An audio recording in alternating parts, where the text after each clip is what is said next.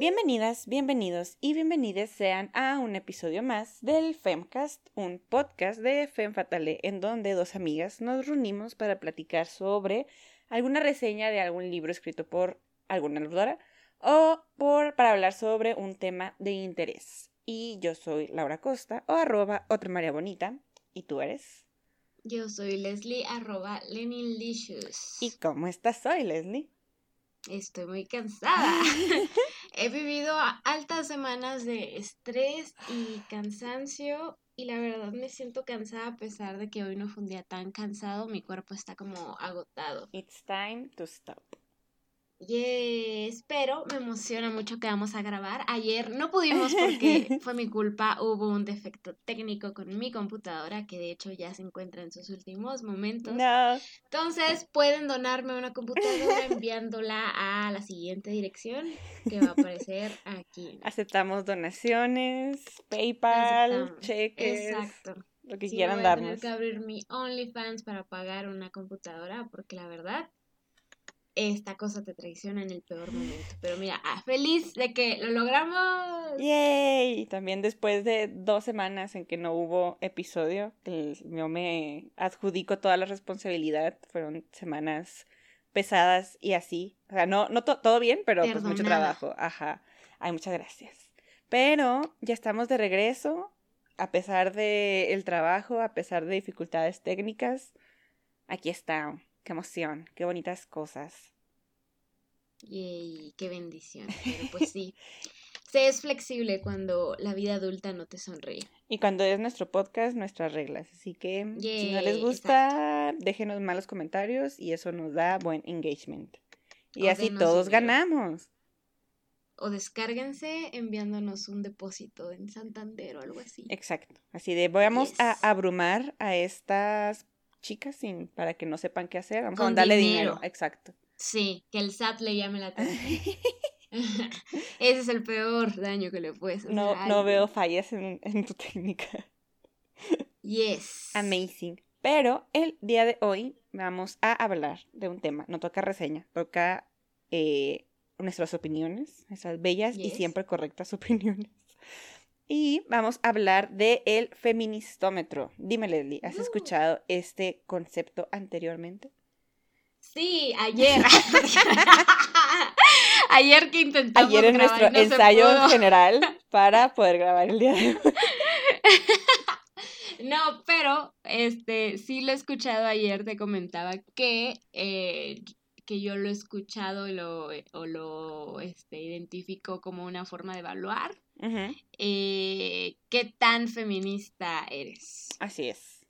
Básicamente. Yes. Obvio, solo aplica para mujeres, ¿verdad? Ah, claro, porque solo somos Claro. las únicas que es, podemos ser sujetas a crítica. Yes. Pero yes, básicamente es eso, una definición que como que terminé de concretar es que el término es un concepto, más que nada, abstracto. O sea, no es algo físico, tangible, un examen que puedas aplicar, eh, que te mide, entre comillas, qué tan mala o buena, entre comillas, feminista eres, según qué tanto te guías por las ideas y las prácticas del feminismo en tu vida cotidiana. Si es que existe algo como una única práctica feminista, claro. Exacto. Y justamente la existencia de un feministómetro, eh, pues como que busca estandarizar el movimiento y catalogarnos dentro de un rango para enmarcar lo bueno y lo malo. Y hace que básicamente el feminismo se vuelva como algo único, endiosado, con estándares inalcanzables y que justamente creo que es algo que puede espantar a muchas personas de que, oh, es que no soy lo suficientemente feminista. Entonces no me quiero meter en estos rollos de, del movimiento, de lucha social, etcétera, porque hay estándares muy intensos y yo no cumplo con, con eso. Con eso. Ok. Exactamente. Y algunas de las consecuencias de que esto pueda, de que exista el feministómetro y lo apliquemos, o sea, entre mujeres, es que justamente hace como que, hace ver que el feminismo es una disciplina con instrucciones de eso es lo que tienes que decir, así es como tienes que actuar. Cuando creo que justamente lo que busca el feminismo es no decir, no tener que decirle a las mujeres qué hacer, ni qué decir, ni qué actuar. Entonces, como que es una paradoja muy terrible.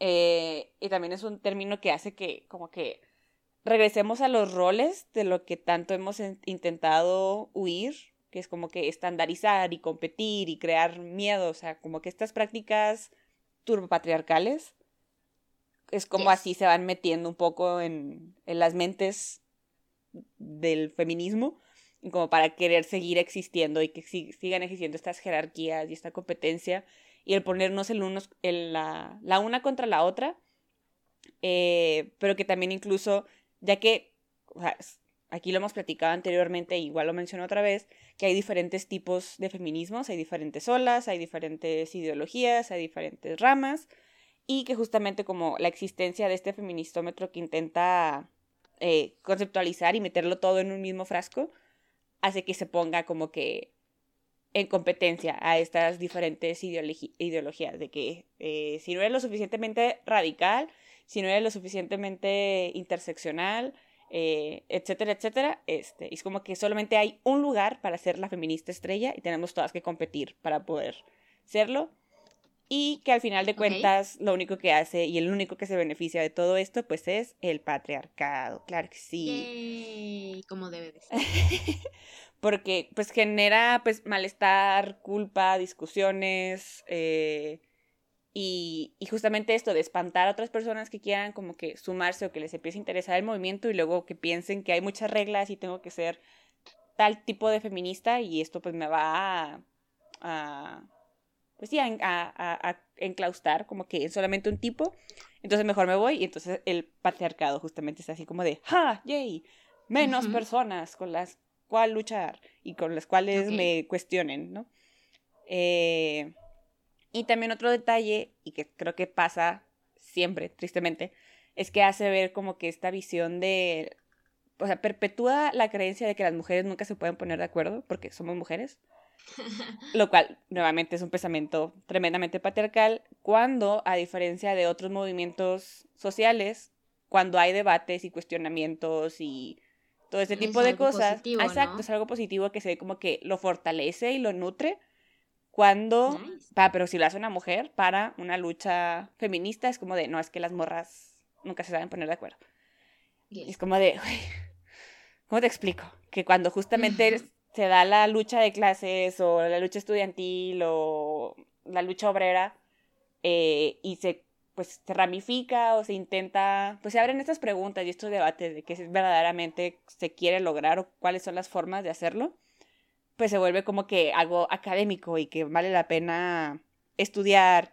Eh, y cuando lo hacemos nosotras es como de, ah, no, es que son morras, ¿no? Siendo morras. No me había dado cuenta de ese doble estándar. Claro, o sea, lo único que estamos pidiendo es congruencia, o sea, así como se enaltece la, como mencioné, la lucha estudiantil, la lucha sindical, etcétera, etcétera, eh, porque se, hay cuestionamientos y no simplemente quieren quedar como que en caer en los absolutismos. Es como de, ah, cool, chido, son verdaderamente cosas sociales que eh, se apega, ¿no? A la naturaleza social y a la naturaleza humana que va en evolución. Exacto, evolucionan y pues de alguna forma de estos puntos de crítica o de quiebre, pues a veces surgen nuevos movimientos o nuevas teorías o nuevas corrientes. Exacto, entonces como que ahí sí eso, como mencionas, es un doble estándar de por qué cuando ellos, haciendo tal vez énfasis en la O de hombre, es como de, yay, bien, uh, cuestionamiento hacia lo hegemónico, ¿no? Pero cuando nosotros lo hacemos es de, ja, no. Ajá, ustedes no les sale. Exactamente. Ok, perfecto. Y ya que hemos como más o menos explicado, ¿no? ¿Qué, ¿Qué, es el feministómetro? ¿Cuáles son algunas de sus consecuencias? Quiero preguntarte a ti, Leslie, ¿qué cosas pondrías tú en la balanza para juzgar a una feminista? ¿O qué has sentido que se han aplicado de que así hago esto, soy menos o más feminista. Buena pregunta. Eh, siento que este es un sesgo quizás muy personal y también suena un poco irónico que lo diga yo, pero creo que quizás mi, mi, mi feministómetro pone una, una balanza, una raya en el feminismo un poco más blanco, más girl boss, marketing, es decir, como que ese feminismo que se enfoca un poco más en purple washar alguna institución, ¿no? Que publiquen su imagen, se pongan sus redes en moradito el 8 de marzo, ¿no? Of course. Y el resto del año, o sea, como nada. Siento que esa es como que una parte que está muy abajo en mi feministómetro, pero también siento que, que, debo reflexionar y repensármelo un poco, porque al final para muchas de estas mujeres o incluso de estos hombres que toman las decisiones dentro de alguna institución, este realmente es su primer acercamiento y para ellos, ellas, ellas, realmente esta es una acción que creen que va a generar algún tipo de impacto, ¿no? Por ejemplo, entonces, creo que quizás a veces juzgo duramente cuando no creo que lo debería hacer porque estoy segura que en algún momento, para mí esas acciones también eran parte de lo que yo hacía, ¿no? Entonces creo que al final, pues cada quien está como que en un diferente camino en su relación, creo, con el feminismo y por eso, pues, quizás, ah, no sé, habría que ser un poco más comprensivas, pero quizás desde tu propia persona ser crítica con las acciones que tú estás haciendo. Y así. yes. claro, sí a todo. Ya llegaste a mis conclusiones. Adiós. Este podcast se termina. Y yo arreglando la computadora. Vámonos. ya, arreglaste el feminismo. como debe de ser. Eh, pero sí, básicamente es, un tema que quiero un poco más adelante. ok. Eh, pero, por ejemplo, también antes de llegar a eso, quería como que mencionar algunos ejemplos de como tachas feministas, entre comillas, que he percibido que tanto yo me aplico a mí misma o incluso a otras personas o que las hago y es como de, mm, eso no es muy feminista de mi parte, pero anyways, que son, por ejemplo, el hecho de eh, estar en paz con mis relaciones con hombres. o sea, estar en es un Tache. Ajá, es un tache. O sea, eso así de que todas las mujeres tenemos que ser súper independientes y odiar a los hombres y... O sea, incluso también hemos hablado, creo que anteriormente, sobre esta decisión política de, de ser eh, sáfica o de ser lesbiana. Ah, sí, en nuestro episodio a lesbiana te one Exactamente. Que sí es como que una perspectiva un poco más radical y separatista, pero a la vez es como de, pues, soy feliz en mi relación hegemónica heterosexual, heteronormativa. ¿Tú consideras que es un tache el, por ejemplo, tener una relación heterosexual? No, no, que yo lo considere, pero... pero te podrían considerar un tache de... Oh, exacto. se lleva bien con su papá. Exacto, justo. O sea, o esto de... Sí, soy fuerte, independiente y todo, pero si se ofrecen a cargarme el garrafón de agua, lo voy a aceptar. Yo tomaría esa oportunidad siempre. Yo lo tengo que rodar casi siempre una cuadra. Literal lo voy rodando así a patadas hasta que llego a mi casa y ya. Exacto. Entonces como que todas estas cosas que te digo, yo no lo veo así porque siento que pues hay grises y hay eh, siempre espacio para pues lo tibio y lo neutro. Pero que sí es como de, como mencionas, de, ah, se lleva bien con su papá, ah. Eh, cae como que a lo mejor en estos estándares de caballerosidad o de sí creer que me carguen el garrafón de agua cuando yo tengo completamente la capacidad de hacerlo, pero sí es como de... Pues hazlo tú. Ajá, ajá. Sí, igual si estuviera con una mujer que es más fuerte que yo, pues también se lo pediría, ¿no? Pero en, en, este caso sí es como de, ah, pues sigues cayendo en lo hegemónico y en lo heteropatriarcal y en todo ese tipo de cosas. Pero a la vez es como de, pues es que así soy, o sea, igual intento no caer en, en, en pues sí, en la dependencia o, o este tipo de cosas. Yes. Pero pues sí, también a veces es como un, ay, o sea, qué tan desconstruida estoy, si a lo mejor todavía, y esto es también otro punto que, que tengo, o sea, que a veces las mujeres que sí quieren casarse y que sí quieren tener hijos y que sí quieren tener como que una vida doméstica y ser más de casa, es como de, ah, la falla feminista, o que si quieren ser como que más compasivas o que la, incluso no, que no se quieren relacionar o que no se identifican como feministas, y que justamente a veces decimos de que, oh, no, pero ¿quién te dio estos derechos? Y, ah, este, pero volvemos a lo mismo, o sea, lo que busca el feminismo es justamente que no se le diga a la mujer qué es lo que tiene que hacer, ¿Qué ¿no? hacer? Y si quiere ser mamá, y si quiere ser ama de casa, y, y- y si quiere ir por el, este lado más eh, hogareño, doméstico, etcétera, es como de, pues, si es su decisión, y si es lo que quiere y tiene la libertad de hacerlo, es justamente queremos darle eso. La, la libertad es que escoja, ¿no?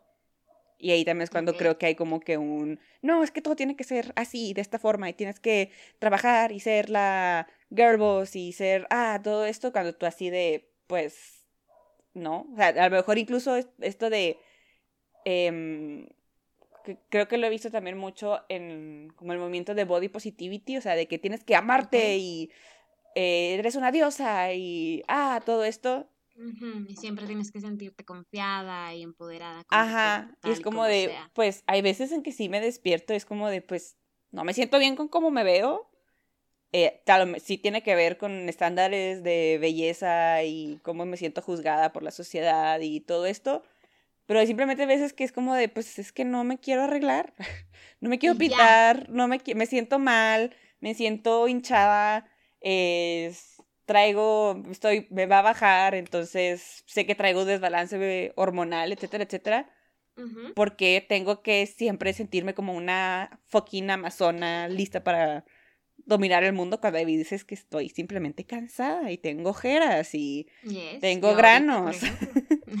yo no he encontrado algo que me tape las ojeras. Si alguien sabe, por favor, por favor. Gracias. por dos. y que sirve. sea cruelty free, ¿eh? Porque, Of course. of course. Porque también hay que ser especistas y ta, ta, ta, ta, ta, ¿no? Ajá. Y luego también nos podemos ir como que al otro lado de la balanza, que es justamente de que, ok, sí quiero caer en estos estándares de belleza y sí me quiero maquillar y quiero usar faldas y, quiero depilarme. Y eso también está mal porque es como que lo hegemónico y estás cayendo en el male gaze y todo esto, cuando así es como de, Ujú. pues es que me siento más suavecita en mi pielcita cuando me depilo las piernas o etcétera y me gusta cómo se siente. Pero a la vez se siente como un poco la crítica de, no, pero al final lo sigues haciendo porque el male gaze y lo estás haciendo para satisfacer a una mirada masculina, da, da, da. Entonces te quedas de, güey, pues no hay forma de ganar. Ok, de acuerdo. Y pues es muy difícil, muy, muy difícil ser feminista. Difícil ser mujer. Exacto. Y también otros dos puntos que tengo, que también pues, pues, creo que son varias eh, áreas de debate, que es justamente, y que volvemos a esto mismo de que no hay una forma positiva o negativa, o sea, no hay una forma de ganar, porque eh, lo- los puntos que tengo es de ser o no ser lo suficientemente abolicionista, o ser o no ser separatista. O sea, si es como de, si eres Sí. abolicionista, estás haciendo... eh, Es- ¿Cómo? No, que si eres abolicionista estás siendo un poco mocha, ¿no? O sea, Ajá. conservadora o no sé. Ajá. O y igual te explotan en tu trabajo de oficina. Y sí. Pero. O igual eres, abol- este, no eres, perdón, abolicionista y es como de, ah, estás haciendo estás apología a eh, la sexualización de los cuerpos de femeninos, Ajá. a la trata y es como de, güey, tranquilo, o sea, no tengo que saberme toda la teoría, también ese es un punto que tengo, de que si no lees teoría, ah, es que no eres lo suficiente feminista, o si lees pura teoría, ah, pues te falta práctica. Igual en el tema de separatista, de, ok, si quieres, si eres turbo separatista, entonces también puede ser un poco más radical y caer como que en absolutismos y radicalismos. Sí. Ah, pero si no eres separatista, este, no, pues sí estás dejando un espacio para que entren eh, hombres y entren a espacios que, nos, que, que se supone que son seguros. Y bla, bla, bla. Ok. ujú, Exacto. Entonces, como que cuando estaba haciendo esta lista, podía ver que había una contraparte de cada uno de los puntos. Sí. O sea, si, si eres, si tienes una buena relación con tu papá, por así decirlo, con, con los hombres, ah, pues no eres lo suficiente feminista. Pero si no quieres Ujú. tratar con hombres, ah, pues tampoco quieres eh, intentar esparcir la palabra del feminismo, ¿no? En justamente personas que lo puedan llegar a, necesitar, o eres súper radical y eres súper cerrada y tú siempre nada más estás bien, ¿no? O esto mismo de que si sabes teoría, este, te falta práctica. Y si no sabes teoría, ah, pues tienes, te lanzamos libros feministas para que los leas. Y como que todo ese tipo de estándares y cosas son tan polarizados que es esto mismo de no, no da pie a que exista algo neutro, como básicamente pues somos las personas y las feministas. Y pues es muy cansado. Y todo esto también que hemos mencionado anteriormente de que lo personal es político, pues también se usa como, como un arma en contra de nosotras, de que cualquier cosa que hagas vas a estar mal. Y esto mismo va a manchar el nombre del feminismo en general. Ok. Aunque quizás no tenemos que aspirar a la neutralidad, sino reconocernos como personas que van a tender a ciertas decisiones o ideas y que eso está bien, ¿no? O sea, porque al final tu experiencia y la concepción que tengas del mundo, de todo lo que has vivido, de alguna forma va a hacer que construyas tu propia opinión e ideología y que te sientas más identificada con ser separatista o no ser separatista, con ser abolicionista, con no ser abolicionista, con es este tomar la decisión de tener una pareja mujer por un tema político o de seguir tu heterosexualidad. ¿no? Entonces, de alguna forma quizás sea más reconocer que, que puedes estar en un bando y que eso está bien y que no necesariamente tienen que atacarte y satanizarte y destruirte por ello. Claro, todo dentro del respeto, ¿verdad? Si eres nazi, pues. si espaces un discurso de odio, pues sí, mejor Ajá, cállate. O sea, ese es otro tema, ¿no? que al final pues son personas que tienen su concepción del mundo de cierta forma, pero pues si ya estás como que afectando muy significativamente a otras personas, pues ya eso es otro tema, pues. Pues. Pues. Así es. Y justamente em, otro tema, o sea, lo que mencionas de, se vuelve una responsabilidad individual. Yes. Pero que en realidad es algo que se construye entre, pues, varias personas, tanto las que estamos dentro del feminismo como las que estamos fuera del feminismo. O sea, la acción igual de nada más criticar y no querer escuchar y echarle tierra a tanto lo bueno o lo malo del feminismo, bueno, tierra a lo bueno, o también lo que se pueda percibir como socialmente no aceptable, como por ejemplo las pintas. Ok. Bueno, la iconoclasia, perdón. Y justamente no querer, pues, escuchar y estar abierto al, al debate pues también se hace que se vaya construyendo una perspectiva negativa hacia lo que se intenta hacer, que simplemente llegar a cuestionar, pues, cosas que han estado construidas desde hace un montón de años, o sea, como todo esto del heteropatriarcado y prácticas y perspectivas sociales. Y de, todo esto ha estado así, en la familia tradicional y así, ha existido por mucho tiempo. Y a la actualidad sigue siendo algo existente y persistente, pero que sigue perpetuando violencias, feminicidios, desigualdades. Entonces lo que queremos hacer, o al menos como yo lo percibo, pero, perdón, como yo lo, lo, entiendo, es simplemente cuestionar las estructuras existentes que hay porque hemos visto que no están funcionando. Exacto. Pero que justamente el hecho de estar cuestionando esto, como que todo lo, lo ya establecido, eh, etcétera, pues deja un panorama demasiado abierto a las posibilidades, que también es justamente lo que hace que todos nos quedamos ir como por diferentes lados. Y si no nos vamos por el mismo lado, nos vemos como desorganizadas, nos vemos como, eh, pues que no tenemos un rumbo, que en realidad no tenemos un objetivo. Y creo que eso también es algo que daña mucho al movimiento y a la perspectiva de ser feminista, que es esto de como hay tantas posibilidades y hay tanto por hacer y hay tantos problemas y hay tantas personas y tantos puntos de vista. Y es como de, ah, pero si el feminismo es tan perfecto como mencionan, pues de ellas deberían saber arreglar, ¿no? Todos estos pedos. Es como de, ¿cómo te explico? Que es demasiado más grande de lo que somos nosotras y me estás poniendo esta responsabilidad en si decido el día de hoy rasurarme o no, de, perdón, depilarme o no.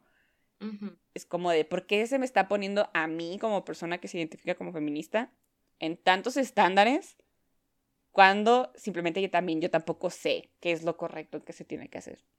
Y sobre todo creo que es algo que se está transformando y construyendo conforme pasa el tiempo, ¿no? Si pensamos en el movimiento feminista hace, no sé, 50 años en Estados Unidos, pues va a ser muy diferente a lo que es ahorita, igual en el caso de México, que hay distintos feminismos, ¿no? Entonces, desde el, hecho de pensar que existe una sola corriente o una sola forma de hacerlo, pues te mete en todo este, este complejo, este dinámica del feministómetro. Exacto, y hay que tomar en cuenta que este mismo feministómetro se le intenta aplicar al movimiento parejo sin tomar en cuenta las dificultades y las circunstancias y las desigualdades y los privilegios que cada una de nosotras tenemos. Como por ejemplo esto de, ah, es que todas las, todas las mujeres tienen que saber teoría feminista. Y es como de, o sea, hay mujeres que no tienen acceso a agua potable y quieres que tengan acceso a libros, internet y una biblioteca y... Sí. Y aparte no hay gatekeeping en la academia, ¿no? Es comprensible para todas las personas. Exacto, es, o sea... Hasta para los académicos y las académicas no se entiende. y aparte, aunque tengas acceso a, por decir, vive cerca de una biblioteca, ¿no? Eh, ¿Qué tanto material eh, feminista variado existe? ¿O qué tanto tú tienes tiempo para poder ir? ¿Qué tanto tienes tú la preparación académica para poder entender los textos académicos que también el, como mencionas, hay, hay un gatekeeping a veces bastante amplio en que se habla nada más como que en lenguaje técnico terrible, espantoso, que necesitas tener como irte por un caminito básico y ya irle subiendo dificultad. O sea, no todo el mundo tiene acceso a eso. No, definitivamente no. Por ejemplo, siendo mujer, mm, pues tu tiempo libre es poco cuando tienes que mantener este rolo de girl boss, que hace trabajo en casa, pero también trabajo fuera o de ama de casa, que es un trabajo muy, muy, muy complicado y muy pesado. Exacto. Y sobre todo es de todo el tiempo, todos los días, no hay vacaciones. Exacto. No me acuerdo dónde vi como una gráfica que decía que cuando un hombre se casa, sí. su, día, su tiempo libre, ajá, su tiempo libre aumenta como dos horas, algo así. Pero cuando una mujer se casa, su tiempo libre se reduce muchísimo más del tiempo libre que gana el hombre. Es como de... Aterrador. Ah, terrible. Entonces, súmale al que el, el feministómetro te está midiendo cosas que a veces están bien, a veces están mal. Y súmale todas las diferencias y de privilegios que pueden llegar a existir. Y aparte, o sea, que estamos intentando hacer lo mejor que podemos con lo que tenemos, que no es mucho, porque volvemos a lo mismo, ya existen estructuras y eh, pensamientos y eh, ecosistemas que ya están muy establecidos, entonces primero tienes que deconstruirlo para luego poder trabajar sobre todo esto. Entonces termina siendo demasiado agotador y volvemos también a lo mismo, esto de que se vuelve algo intimidante, que es, de, es demasiado trabajo eh, no tengo el tiempo, ni la paciencia, ni la dedicación, ni los recursos para poder ser una buena feminista, entre comillas, entonces mejor no lo soy. Me ahorro, no, no que me ahorro de problemas, pero que si es como un más ayuda a la pues que no estorba. no tengo tiempo. Ajá. Entonces, si yo no puedo hacerlo, pues ¿para qué le quito el espacio a una? Es como de, mucho espacio para todas. Y así. Chale, complicado. feminista, volvemos a lo mismo, feminista es muy difícil. Sí, ser mujer en general. Exacto. Y hay, o sea, dentro de mí, la investigación que estaba haciendo para este tema, encontré un artículo que igual les voy a dejar los, la, bibliografía como en los show notes, que de una socióloga Pidaba Cardoso Delgado que menciona, y, y cito, eh, no me interesa pelearme con partes mías que tengo demasiado construidas dentro de mi cuerpo que sé que tienen que ver con lógicas patriarcales y con los lugares que ocupo en diferentes espacios. Elijo no pelear más con esas cosas para que me quede energía para poder enfrentar otras. Y es como de por dos.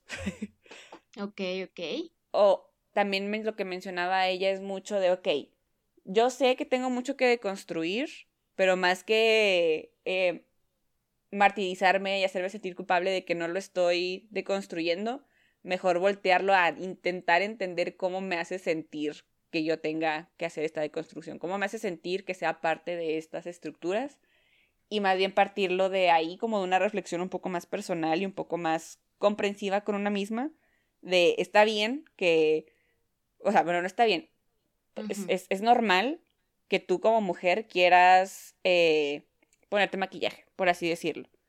Ok.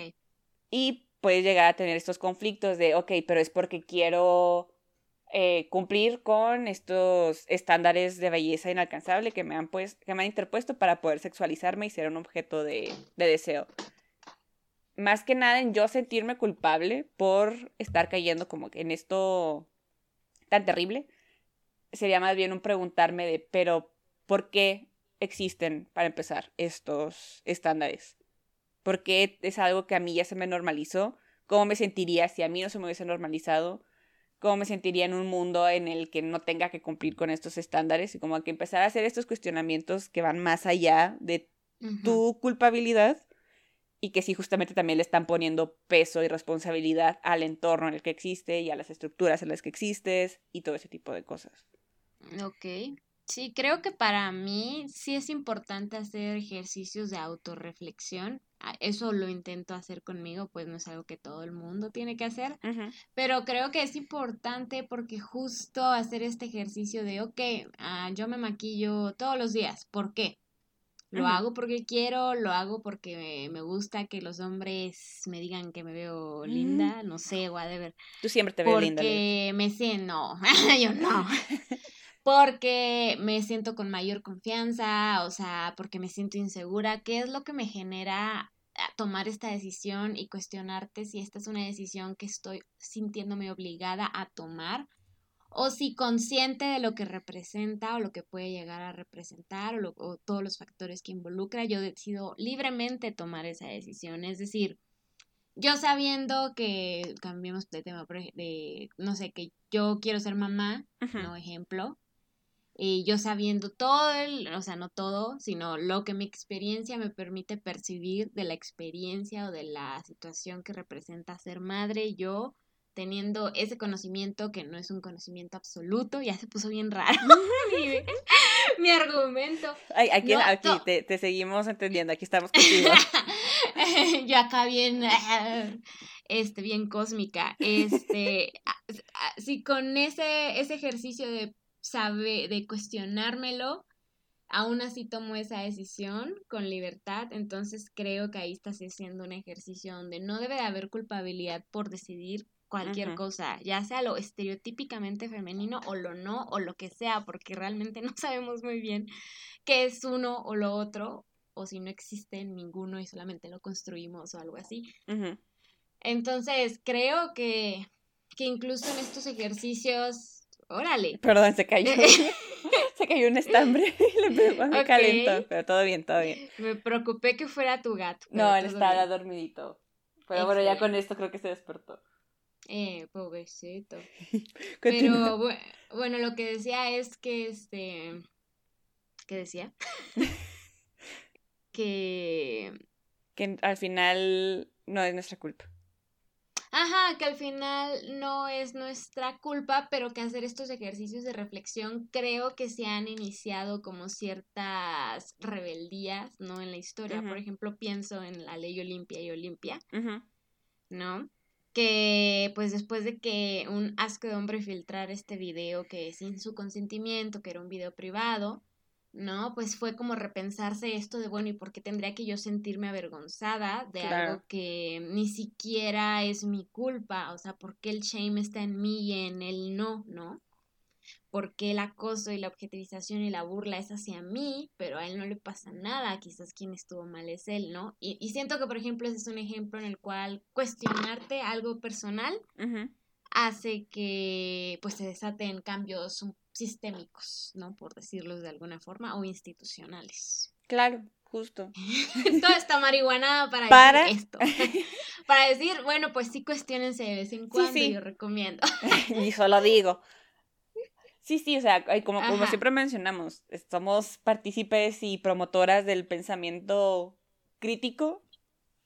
Y aquí también entra o sea, como otro estándar que creo que podría llegar a exigir de que se nos haga responsables, o sea, que tengamos esta responsabilidad de tener que hacer estos cuestionamientos y tener que ser una pro como limpia y tener que, eh, y que te lleguen a decir de, ah, si ella pudo hacer una legislación, pues porque tú no, y es como de, tut, apenas sí. intento despertarme todos los días. Tranquilo. Sí, y es que al final no todas creo tenemos que ser Olimpia. Ajá. ¿No? Va a haber algunas que tomen la decisión de serlo y que también las circunstancias en su vida las, las hagan, ¿no? Llegar a esos caminos. Y unas van a tener circunstancias que les van a facilitar más el camino que otras. ¿no? Pero no todas tienen que ir y hacer un manifiesto y cambiar la constitución. Creo que al final eh, es suficientemente retador ser mujer y estar viva. ¿Cómo para? No, y que realmente cada quien puede como que generar su impacto desde su enfoque, no necesariamente tiene que ser todo eh, en activismo político o whatever, legislaciones y así. Exacto. Yes. Sí a todo. y eh, creo que ya en mis últimos, mi último tema y mis últimos puntos, que igual pues va muy ligado a lo que hemos estado mencionando aquí últimamente, que es ya de cómo se puede romper el feministómetro. Y eh, creo que uno de los puntos principales es el ser empáticas y comprender y reconocer que todas estamos en nuestro proceso, y que podemos cambiar posturas, podemos seguir aprendiendo, podemos seguir adaptándonos, que cada día vamos adquiriendo nuevos conocimientos que justamente hacen que nos cuestionemos más o que intentemos buscar por otro, por otro lado, que queramos aprender más y vamos acumulando diferentes herramientas, entonces pues no tiene ningún sentido eh, que yo me quiera quedar con mis mismas herramientas y ya aprendí que puedo usar otra para poder alcanzar un mayor conocimiento o un mayor entendimiento de lo que hay a mi alrededor.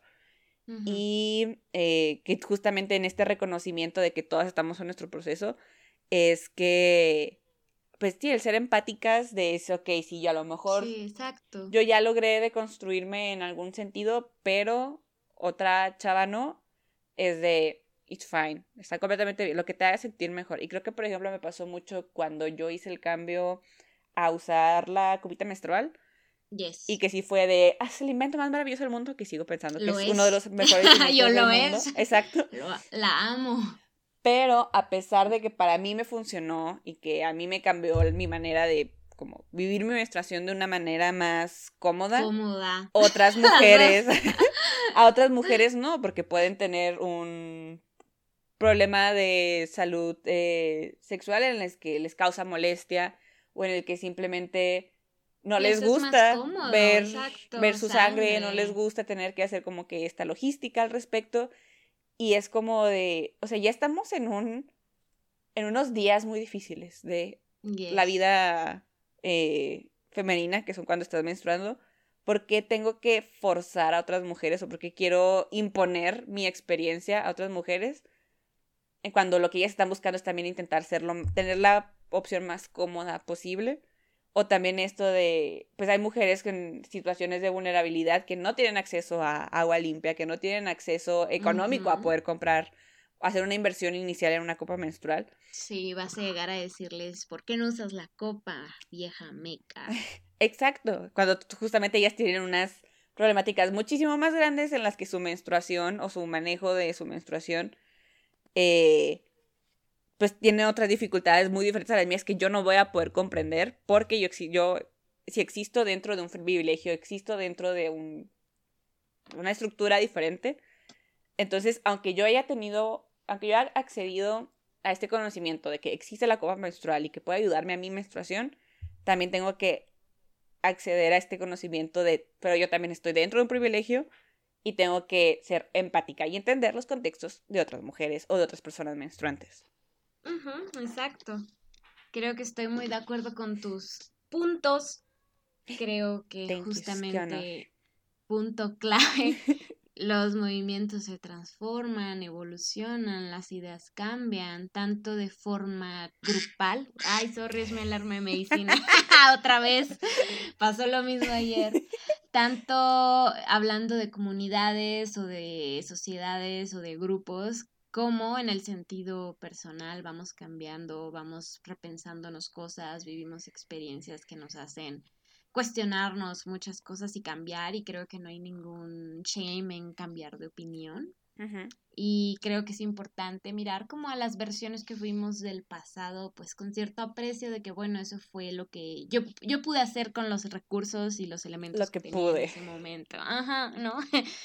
Entonces, sí, punto sí. Y punto dos, empatía. Mm, creo que, por ejemplo, no sé si te pasa que en el Día de la Mujer alguna señora mayor te felicita y tú sabes que no lo hace como un apoyo al patriarcado, ¿no?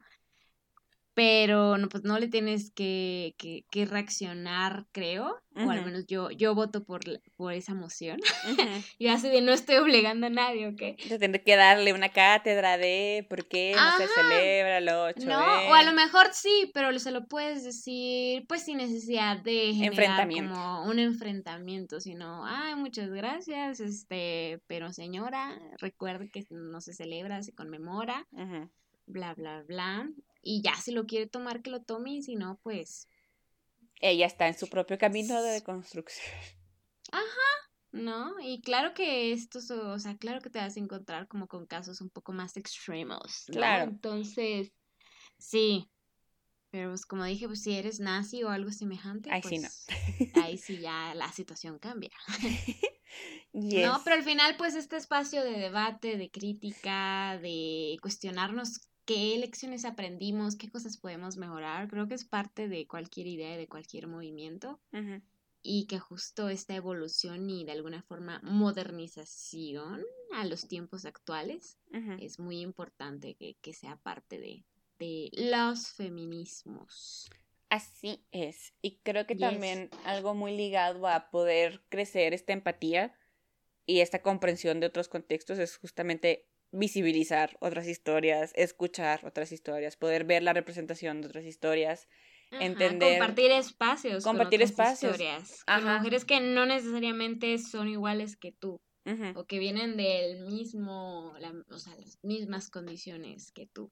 Exacto. Y creo que también viene mucho. O sea, no quiero meterme tan, nuevamente en esto de responsabilizarnos y que todo lo, lo personal sea político, pero este, pues entramos mucho en esto de cuáles son tus consumos, en el sentido de, o sea, que nuestro consumo también sea una decisión de, por ejemplo, si vemos que hay eh, una película escrita por personas de la comunidad LGBT, pues a lo mejor dan un poco más de prioridad en tu lista de cosas por ver a otra película de otra franquicia dirigida por hombres cis y que o sea, son seguimos siendo un granito de arena, pero pues que siga aportando a y esto pues ayuda a que sí se haga un poco más de presión y que queremos ver representación y queremos escuchar voces diferentes y o cuando sí existen eh, intentar verlo con un ojo em, pues racional y crítico y no simplemente decir ah pusieron una sirenita que no es del mismo color que la historia real. Entonces no lo voy a ver, es como de... ¿Y si la ves? ¿Y si... O si no te gusta, pues simplemente no la veas, pero tampoco intentes echarle tierra porque eso también pues genera un dominó como dentro de tu comunidad o dentro de tus, las personas que te siguen en redes sociales y que eso también, pues quieras o no, ayuda a que se haga como una balanza en, las opiniones generales que existen. Eh, y sí, o sea, saber que sí tenemos una influencia. O sea, no, no que yo. que yo no quiera ver una serie eh, estúpida. Woody Allen. Ajá. O sea, no va a ser que Woody, que Woody Allen se vuelva. pierda sus millones, ¿no? Pero eh, saber que a lo mejor si se lo recomiendo a mis amigues, si se lo recomiendo aquí en el podcast, bueno, a lo mejor le va a gustar a otra persona y lo va a ver y lo va a intentar y lo va a abrir en la mesa de debate de su círculo social y como que se va generando, ¿no? Esta cadenita. Eh, y que sí, o sea, que pensemos que nuestras acciones puedan ser pequeñas cuando hay monstruos gigantes, horribles, eh, multinacionales. Pues saber que sí podemos llegar a tener un pequeño impacto y es nuestra manera de abrir estos debates y abrir estos espacios y sí querer escuchar historias diversas o nosotros mismos buscar estas historias diversas de manera activa, ya sea escuchando Femcast, donde intentamos hablar de diferentes autoras, eh, o esto de estar más abierto a las opiniones de los amigos que sabemos que tienen a lo mejor una perspectiva ya más deconstruida y decir, ah, pues recomiéndame que leer, recomiéndame que ver. Eh, y pues sí, no, no caer en lo solo mainstream que ya sabemos que le está dando millones a, al 1% de la población, eh, para pues que simplemente todos podamos ser escuchados. Ok. Creo que a eso solo agregaría, o más bien complementaría dos puntos. Quizás el primero es que muchas veces creemos que las acciones individuales no pueden tener ni un impacto. Y justo veía un poco el tema del medio ambiente, ¿no? Que es como, bueno, incluso yo lo he llegado a decir, ¿no? Como, no, pues las grandes empresas son los que están destruyendo el ambiente. Yo como ser humano individual, ¿qué implica que yo, yo divida la basura entre orgánico e inorgánico, ¿no? Y creo que es un cuestionamiento válido, ah, pero creo que las acciones individuales sí tienen cierto peso. Claro que no, no te voy a decir que hacer esta diferenciación de la basura va a evitar que Pepsi contamine. Ejemplo, Pepsi, ¿verdad? Allegedly, Pepsi contamine los ríos del país, pero de alguna forma puede contribuir justamente y creo que muchos cambios grandes quizás empezaron un poco con una acción, una sola decisión individual y eso es bastante interesante. Y en segundo, que la capacidad de cuestionarse incluso las violencias o de la, el simple hecho de cuestionarse la deconstrucción de una idea, creo que te implica cierto conocimiento. E, es decir, no te puedes cuestionar algo que no sabes que puede ser cuestionado. Eh, bien densa se puso ya. Acá la otra de, no sean gatekeeping, no usen lenguaje académico. la cosmología. es decir, si yo no soy consciente no de la violencia, no de lo que es violencia de género, de lo que yo estoy viviendo, por ejemplo, es violencia, pues cómo me voy a, a, pensar el, A identificar. Ajá, simplemente si yo estoy haciendo algo mal o si me va a evaluar el feministómetro o, o ese tipo de cosas y por eso nuevamente regresamos un poco al tema de, de la empatía, de que realmente quizás a veces desde nuestro privilegio podemos asumir que muchas personas saben muchas cosas que quizás no necesariamente las sepan. Y pues eso es un tema más de la vida que, les ha tocado vivir y las circunstancias y demás. claro. Sí. fin de mi tesis. Fin de mi tesis, este, espero que mis sinodales me digan que todo bien. Les vamos a poner este podcast para, ese es mi examen final. Mi examen final de maestría. Sí, creo, creo que nada más añadiendo a lo que mencionas, o sea, un poco más al punto que dijiste para agregar. Este, o sea, creo que al final de cuentas lo que buscamos es ser empáticos, ¿no? Y por ejemplo, esta acción de decir, ah, es que las grandes multinacionales eh, son responsables, entonces yo quito mi responsabilidad de y se lo he hecho a alguien más, genera justamente apatía a el problema. Es como de, ah, pues si yo no puedo hacer nada al respecto, pues no voy a hacer nada al respecto, porque a pesar de cualquier cosa que yo haga, eh, Pepsi va a seguir. No va a servir, ¿no? Es de alguna forma una acción de deslindarse sin sentir absolutamente ninguna culpa. Sí, pues ser apático, que es justamente lo que no queremos. Queremos generar empatía. Entonces, sí, el, el reconocer que sí hay factores y personajes monopolistas que tienen una mayor cantidad de culpa, pero que no simplemente por eso, pues les voy a echar toda la responsabilidad cuando yo sí puedo hacer algo en mi día a día. Si eso es incluso escuchar a la morra que dice que no es feminista, es de, ok, pero ¿por qué? O sea, intentar entender su punto de vista. Hay un video, unos videos, una serie de videos muy buenos que ha sacado Jubilee, eh, que tienen como que este, esta miniserie que se llama Middle Ground, en donde ponen dos bandos contrarios, por así decirlo, y les dan diferentes frases y es como de, ah, ¿estás de acuerdo? ¿Estás en desacuerdo? Y se abre el debate, ¿no? Y hay varios que son, bueno, hay tres que es hombres feministas contra hombres antifeministas, y luego es mujeres feministas contra, bueno, discutiendo con mujeres antifeministas, y el último que subieron fue hombres feministas hablando con mujeres antifeministas. O sea, cada uno de esos dura como 40 minutos, una hora. Wow, son interesantes más el último, hombre. Pero, exacto, son muy interesantes porque justamente es escuchar el otro bando. es, ese tipo es el tipo de cosas que les digo, de puede ser incómodo, puedes no estar de acuerdo, te puede hacer enojar, pero es necesario para que puedas, pues, ser, entender el punto de vista del otro lado, ¿no? Y que a veces había, sí, algunas de las chavas antifeministas que iba así de, ah, ya va a hablar otra vez.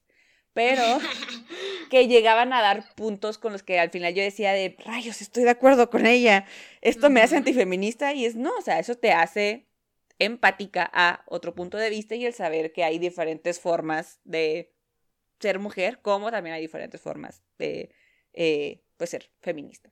Entonces, eso se los recomiendo bastante porque sí incluso esto de escuchar a los hombres que se identifican como feministas, es como de...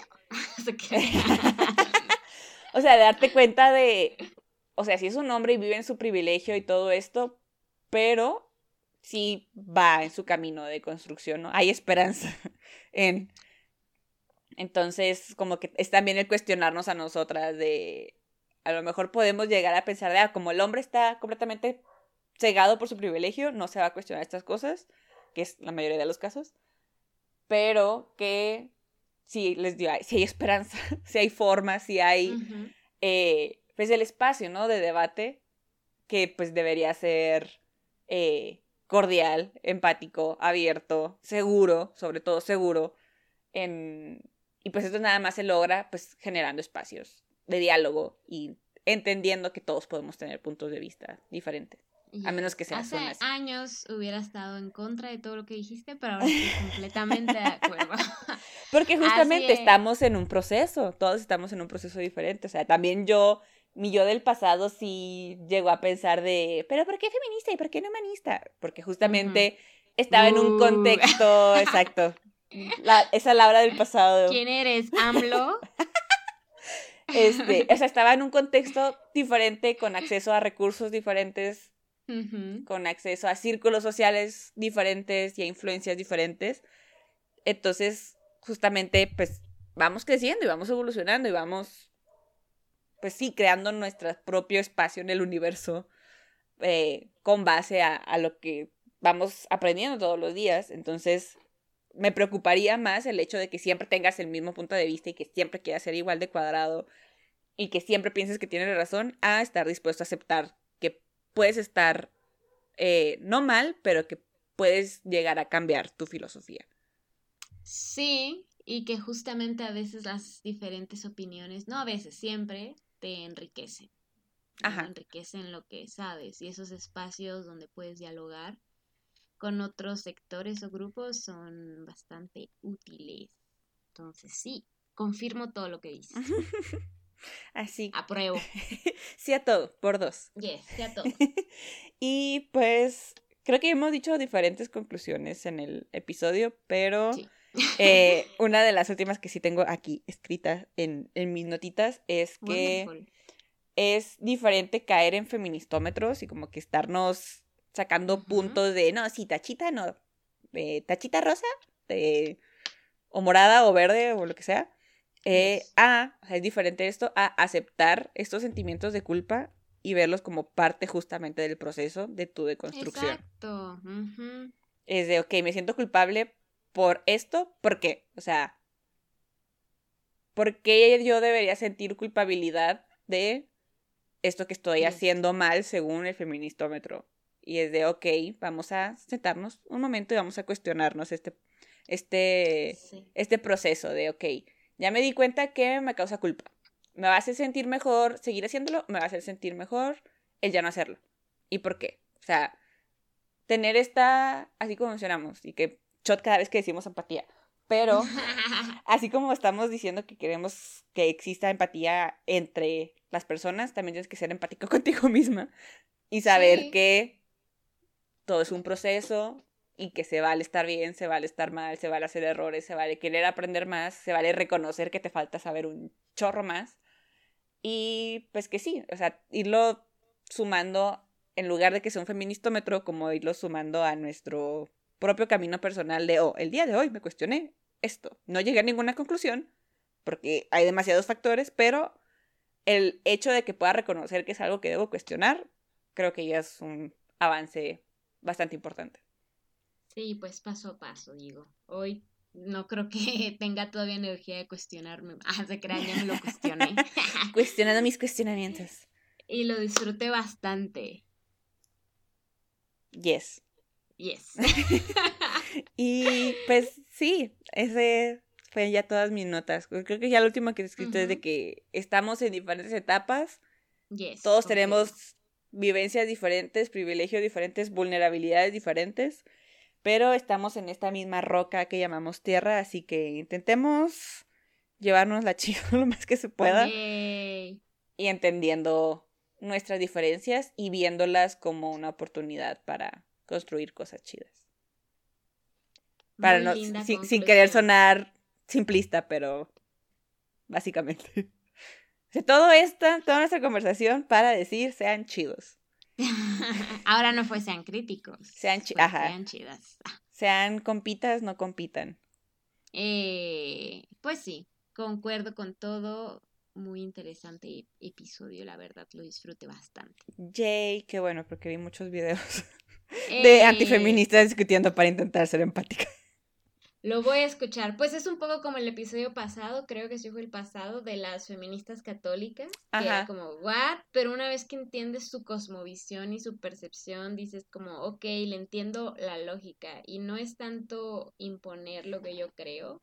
¿no? Que de inicio sería no creer en este religión católica, sino más bien entender cómo desde la relación religión católica tenemos puntos de sinergia, ¿no? Por algún- de alguna forma. Es decir, todas odiamos al patriarcado. En conclusión. En conclusión, Pero sí, o sea, está padre porque, como te menciono, la, la dinámica del episodio es que están los dos bandos como que en lados diferentes. Se les dice un prompt, o sea, por ejemplo, eh, las las mujeres... mujeres son seres humanos. Ah, a lo mejor algo más específico de que las mujeres deberían ser obligadas también a hacer servicio militar, por así decirlo. Entonces te, da, te das cuenta de que algunos del bando, de bandos diferentes, sí pueden, sí tienen puntos en común. y Ya, dan, un- dan un paso y se sientan a hablar los que están de acuerdo con, con la frase, ¿no? Y ya discuten, ok, y luego ya después vienen los que estaban en contra. Entonces es ver quién sí va a pasar, quién no va a pasar, quién a lo mejor tú te identificas con un bando, pero no estás de acuerdo con el prompt. Y tienen muchos videos, por por ejemplo, papás estrictos contra papás más liberales, eh, republicanos contra demócratas, eh, pro, eh, pro vida, eh, bueno, pro aborto, antiaborto. Eh, y así. Entonces les digo, es incómodo a veces porque te hace cuestionarte y te hace escuchar el otro punto de vista y a veces sí decir como que rayos, Ujú. tienen un punto. eh, sí hay unos en que sí estás completamente en desacuerdo. Hay uno de terraplanistas contra científicos. Que sí es como de, ok, no, no confío en los terraplanistas. Pero a Nada, que veces, tuvieron razón todo este tiempo. a veces puedes Sí. llegar a entender su razonamiento. Exacto, pues sí, al final no tienes que estar de acuerdo. Supongo que solo se trata como de abrir tu mente a concebir cómo conciben el mundo otras personas, que es plana. Aquí. Solo aclaración, no somos terraplanistas. ¿O sí? No lo sé. ¿Qué? Este... No, Leslie, no. Te, te voy a mandar unos videos He cambiado de la mucho. Tierra. Este, pero sí, ese fue nuestro episodio de El Feministómetro. Creo que tal vez usamos muchas palabras largas, pero Feministómetro. como feministómetro, ah, exacto. Empatía. No es tan difícil, people. Este, pero sí, no sé si quieras agregar algo más. Nada, que estuvo muy interesante, me gustó. Mucho, mucho cuestionamiento, mucha duda. Yes, era el destino que grabáramos hoy. Hoy estoy más despierta que ayer. Imagínate ayer, sí, yo también. Ayer a veces sí como que sean empáticos. Fin del episodio, ya me voy a Sí. Exacto, también está un poco frita, entonces quizás la computadora lo olió y por eso decidió colapsarse. Y- y también no- estaba cansada. Y tú echándole la culpa así de... Ella sabía Tú- cosas. Sí, verdad, tía de mi hija, ya duerme, por favor. It's time. Yes. Pero Excelente. yes. Yes, yes, yes. Entonces, si no tienes algo más o quieres agregar algo más, quieres pasar a las recomendaciones. Podemos pasar a las recomendaciones. Y pues la verdad no he visto mucho porque no he tenido tiempo, pero vi una película la otra vez y me gustó, está interesante. Creo que habla, se relaciona un poco con este. uh, Este tema se llama El prodigio. Y yo la Oh empecé viendo creyendo que era sobre alguien muy inteligente, pero no, porque prodigio al parecer también significa como milagro, ok. ¿no? Entonces, pues sí, sale Florence Pugh. Ah, ya sé cuál es. Yes, yes, yes. ¿Ya la viste? Yes. Está cool, ¿no? Entonces, pues sí te habla como de muchas veces las personas desde sus creencias creen hacerlo mejor y poner la raya sobre qué es real, y qué es lo verdadero, qué es lo falso, qué es lo este correcto, qué es lo incorrecto, pues es difícil porque realmente somos seres humanos muy complejos y complejas y complejas, ¿ok? Yes. Entonces, sí, está cool, está interesante la reflexión, quizás mm, eh, sí está cool. Apruebo, apruebo, apruebo. Apruebas. Ok, yo también Yes. pensé que era de algo muy diferente. Sí, yo la veía en Netflix y yo decía, ah, ¿Cuándo va a sí, salir el prodigio? A ver si tan sí, listo. hasta que ya dije, oh, no significa lo que yo creo que signifique. Entonces, Sí se me hizo un sí, poco lenta, pero siento sí, que es porque es muy contemplativa. Eh, sí, siento que sí intenta hacer un poco el juego de que tú no sepas qué es ¿Qué lo está real y qué es pasando? lo- Ajá. Sí, siento que es un poco, sin spoilers, el exorcismo de Emily Rose, de alguna forma, la misma vibe. No sé si la has visto. No, porque me da miedo. Ah, bueno, no da tanto miedo. Vela después. A la luz del día. Yes. Pero algo así, siento que es como este ejercicio de cuestionarte y replantearte qué, qué es la realidad según cada quien. Entonces, Yes. Está interesante, yes. ¿Y tú qué nos recomiendas? Yo tampoco he visto nada. Le, re- le recomiendo ver los, los videos de Jubilee. O sea, son- hay- Ujú. tienen diferentes y como diferentes temáticas y logísticas. Entonces hay diferentes series. Y creo que sí cuidan y buscan mucho el buscar la opinión de personas diversas. Ok. Eh, entonces, sí lo recomiendo. Si son de que cada vez que suben algo, lo pongo en mi lista de cosas por ver porque, Wow, tienes una lista de cosas por ver. Eso sí que es organización. o sea, pues es que así veo YouTube, o sea, veo, veo mi parte de suscripciones y luego Ujú. le pongo los que quiero ver watch later y cuando tengo tiempo me pongo a verlos. Wow, yo no hago eso. yo literal entro a la página de inicio, veo si me gusta algo y lo veo y si no apareció ahí es como si no hubiera existido para mí. What? Yes, sí, sí, sí. Mm, wow. Igual siento que podía, porque a veces sí, como que, pues veo los mismos canales una y otra vez. Entonces sí me podría ayudar a descubrir algo más, pero por eso existe Jubilee, donde ya ellos me ponen diversidad sin Todo. que yo tenga que buscarla. Ay, perfecto. pero, yes, eso y... Pero es que creo que ya les había recomendado Yellow Jackets, ¿no? Sí. Entonces, Uh. sorry, pues es que ya empecé a ver la segunda temporada, entonces, y es todo lo que he estado viendo. Entonces les recomiendo la segunda temporada de Yellow Jackets. Ok. Es más sangrienta y... y eh, sin censura y canibalismo y así. Nice. Yay. Igual esto no es spoiler, sale en la primera escena del primer episodio, entonces, yay. Sí, O sea, no, no un canibalismo, pero. Jay. O quizás Jay. Mm. Tendrán que ver Yellow Jackets para saberlo. Sí. Pero, Perfect. yes, yes, yes. Esas son mis recomendaciones. No sé si quieres decir nuestras redes sociales. Yes, pueden ir a recomendarnos correctores para tapar las ojeras en nuestras redes que son Facebook FemFatale, Twitter Fata-le, Instagram Fata.le, todo es con doble E, ojo. O pueden ir a ver las notas que Laura va a poner de este bello, Uh. este bello artículo en www.femfatale.wixsite.com. Yay. Yay. Y así es. Muchísimas gracias por escucharnos. Recuerden dejar comentarios, manita arriba, suscribirse, calificaciones, compartirnos y todas esas cosas lindas. Y nos escuchamos en la próxima. Bye. Bye.